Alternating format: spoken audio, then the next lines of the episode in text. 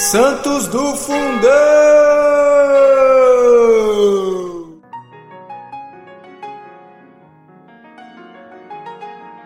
Fala galera, hoje, 17 de março, vamos falar sobre São Patrício, apóstolo da Irlanda. É aos pontífices romanos que a Grã-Bretanha, a Escócia e a Irlanda do Norte devem a conversão ao cristianismo e, consequentemente, as preciosas vantagens da vida presente e da vida futura. Sem falarmos aqui do Papa São Gregório o Grande, que pelo fim do sexto século da era cristã converteu a nação inglesa propriamente dita por seus discípulos Santo Agostinho. Já no segundo século, o santo rei Lúcio da Grã-Bretanha pedia missionários ao Papa Santo Eleutério, que lhe enviou alguns. Na primeira metade do quinto século, um Pelágio procurava espalhar sua heresia entre os bretões. Esses povos detestavam o erro. Acontecem, porém, que não estavam bem instruídos para combatê-lo. Recorreram ao Papa e aos bispos dos gauleses, o Papa São Celestino enviou para lá o diácono Paládio, que se apressou em levar-lhes socorro. A pedido deste, São Celestino mandou como seu legado São Germano, bispo de Auxerre, que foi acompanhado de São Lobo, bispo de Troyes. Isto foi no ano de 429. Para afirmar ainda mais a religião na Grã-Bretanha, o Papa São Celestino para lá enviou novamente o diácono que ordenara bispo dos escoceses, dos quais uma parte tinha transmigrado da Irlanda para o norte da Bretanha. E foi ele, o primeiro bispo dessa nação, que até então era bárbara. São Jerônimo afirma que não havia casamentos moralizados e que eles comiam carne humana. São Paládio para lá foi enviado como bispo no ano de 435. É lembrado no dia 6 de julho.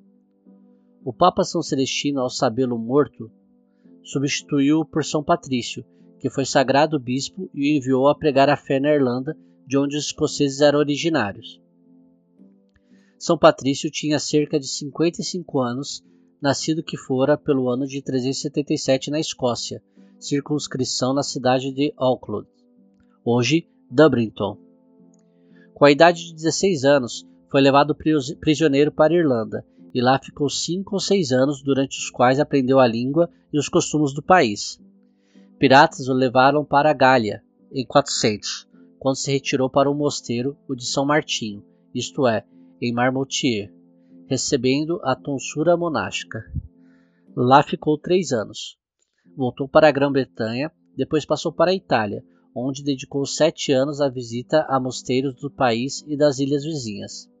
Foi ordenado sacerdote e ficou três anos junto a São Sênior, que, segundo se crê, foi bispo de Pisa.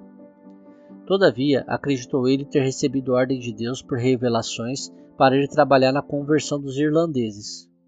Para lá se dirigiu, porém em vão. Os bárbaros não quiseram ouvi-lo. Voltou para a Gália e passou cerca de sete anos perto de São Germano de Auxerre, retirando-se em seguida para a ilha de Arles, onde morou nove anos. A conselho de São Germano foi a Roma foi quando o Papa São Celestino sagrou o bispo e o mandou para a Irlanda no ano de 432. Pregou o evangelho com muito êxito. Seu zelo foi confirmado pelos milagres de tal sorte que é tido como apóstolo da ilha. Um ano depois, fundou o mosteiro de Sabal, perto da cidade de Duon, e deixou-lhe como abade São Dúnios, seu discípulo. Fundou também a igreja de Armagh, a principal do país. A vida de São Patrício era austera. Fez todas as viagens a pé até a idade de 55 anos, ou seja, até se tornar bispo. Depois, os caminhos ruins da Irlanda obrigaram a serviço de uma carruagem. Foi ele que introduziu entre os irlandeses as letras, que não tinham, antes disso, outras obra, obras públicas, senão versos rimados compostos por seus poetas que se relacionavam com sua história. São Patrício foi ainda duas vezes a Roma, uma em 444 e outra em 445. Morreu pelo ano de 460, com a idade de 80 anos. São Patrício, apóstolo da Irlanda, rogai por nós.